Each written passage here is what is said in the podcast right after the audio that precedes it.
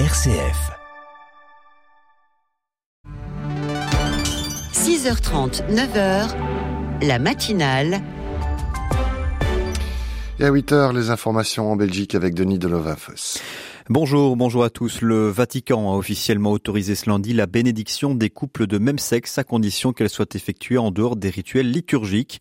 Approuvé par le pape François, le document du puissant dicaster pour la doctrine de la foi ouvre la voie à la bénédiction par des prêtres de couples irréguliers aux yeux de l'Église, qui inclut aussi les divorcés remariés et les personnes non mariées. À noter que le sacrement du mariage reste lui exclusivement pardon, réservé aux couples hétérosexuels, une décision qui intervient six semaines après la clôture de l'Assemblée générale du Synode pour l'avenir de l'Église catholique lors de laquelle évêques, femmes et laïcs ont débattu sur des sujets de société. 6 parents sur 10 épargnent pour leurs enfants jusqu'à 50 euros par mois, principalement via un compte d'épargne au nom de leur progéniture, ressort-il d'une enquête par l'assureur AG. Souvent, les familles pensent à tort qu'il faut des moyens financiers considérables pour épargner pour sa progéniture. Or, même de petites sommes peuvent faire la différence, surtout si on commence à épargner suffisamment tôt, encourage Vincent Hédard, directeur général de la caisse d'allocation familiale wallonne Camille. Les parents qui constituent ce bas de laine pour leurs enfants souhaite les aider à prendre un bon départ dans la vie, ressort-il encore de cette étude. Toujours dans l'actualité, près de 225 000 logements supplémentaires seront nécessaires d'ici 2030 en Belgique, affirme la Fédération de la construction Ambeld.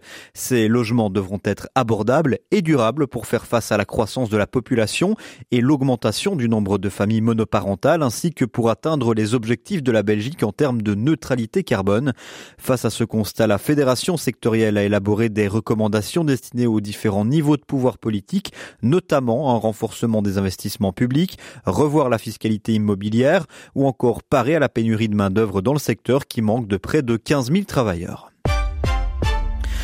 La coalition en mer Rouge comprendra dix pays, mais pas la Belgique. Cette alliance vise à contrer les attaques des rebelles outils du Yémen sur le trafic maritime.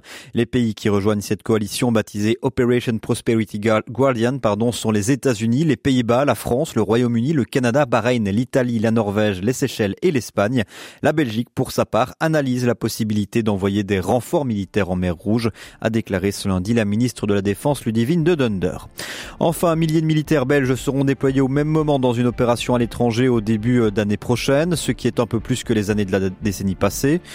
La ministre de la Défense, Ludivine de Donder, a présenté hier son plan opérationnel de la défense pour 2024. Cette situation résulte d'un recrutement qui s'améliore, du contexte géopolitique et de la demande en augmentation également de l'OTAN.